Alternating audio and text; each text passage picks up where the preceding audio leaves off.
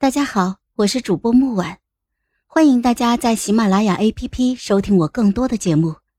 今天我们带来的故事叫《永宁》第九集。斜刺里猝不及防飞出了一支梅花镖，蜡烛被凌空截断，一道清亮的寒光闪过，烛芯被稳稳当当的挑在剑尖。我不知宋潇突然露出这样一手俊俏功夫是为了何？总不是要舞剑为我助兴吧？他言简意赅。宋公主，长剑横至胸前，烛火跳动。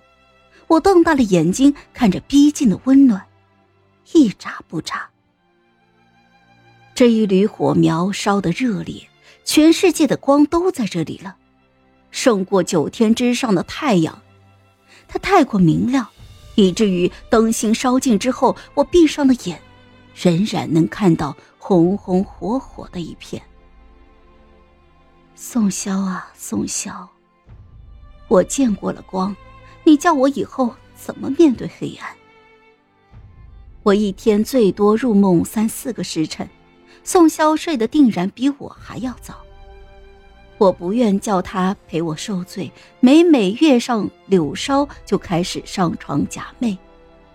次数多了，好像慢慢也就睡得着了。宋萧不让我再直接碰外面送来的汤药，所有的东西他都要先尝过才肯让我吃。我撑着脸笑：“ 这是女人补气血的汤药，你喝了作甚啊？”他面不改色。但耳尖仍然爬上可以看到的红痕，于是我就追着他笑：“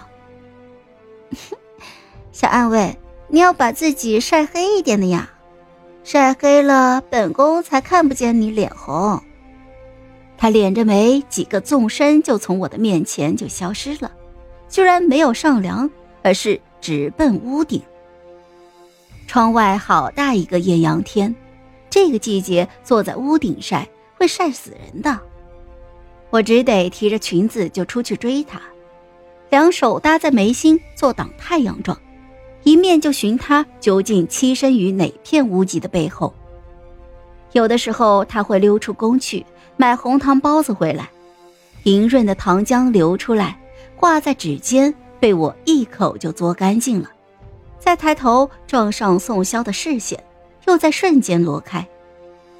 没有人再提过那个血液。我不知道到底从前种种是噩梦一场，还是如今种种皆为虚幻。如此过了月余，有一天吃完了包子，宋萧忽然说他以后不来了。哦，不来了，不来了。他是龙卫吗？又不是公主位，不可能守着我一辈子的。他总是要走的。回去萧景城的身边，我把嘴一抹，勉强的笑道：“ 不早说，好为你整治一桌好菜呀！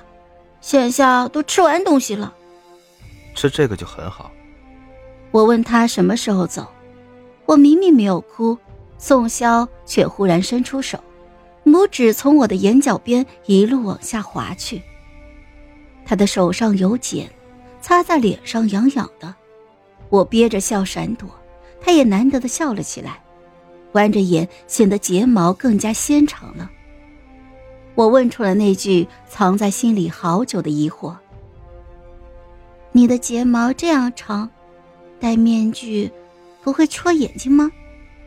他的手一顿，挑着眉就说道：“ 公主可以摸摸看。”他这个时候已经晒黑了许多了。小麦色的皮肤，骤然一挑眉，令人心惊肉跳的阴气。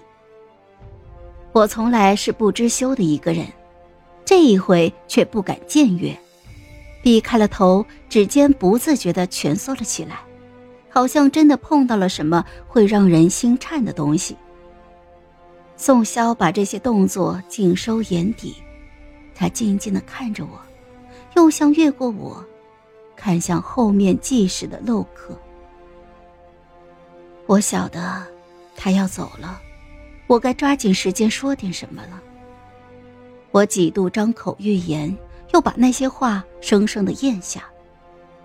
我想说：“小安慰，你不要走。”小安慰，你能不能带我走啊？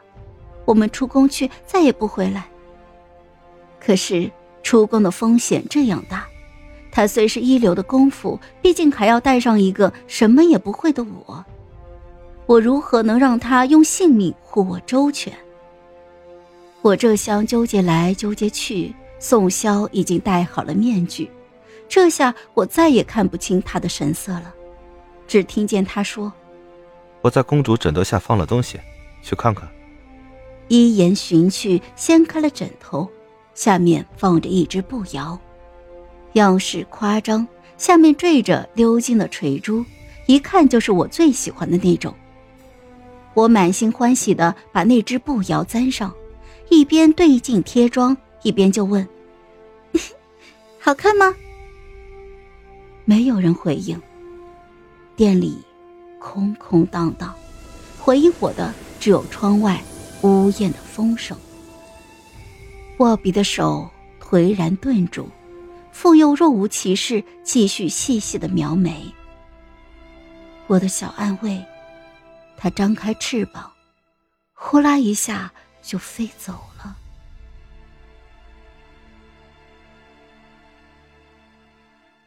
好了，本集故事就到这儿，我们下集见，记得订阅和点赞哦。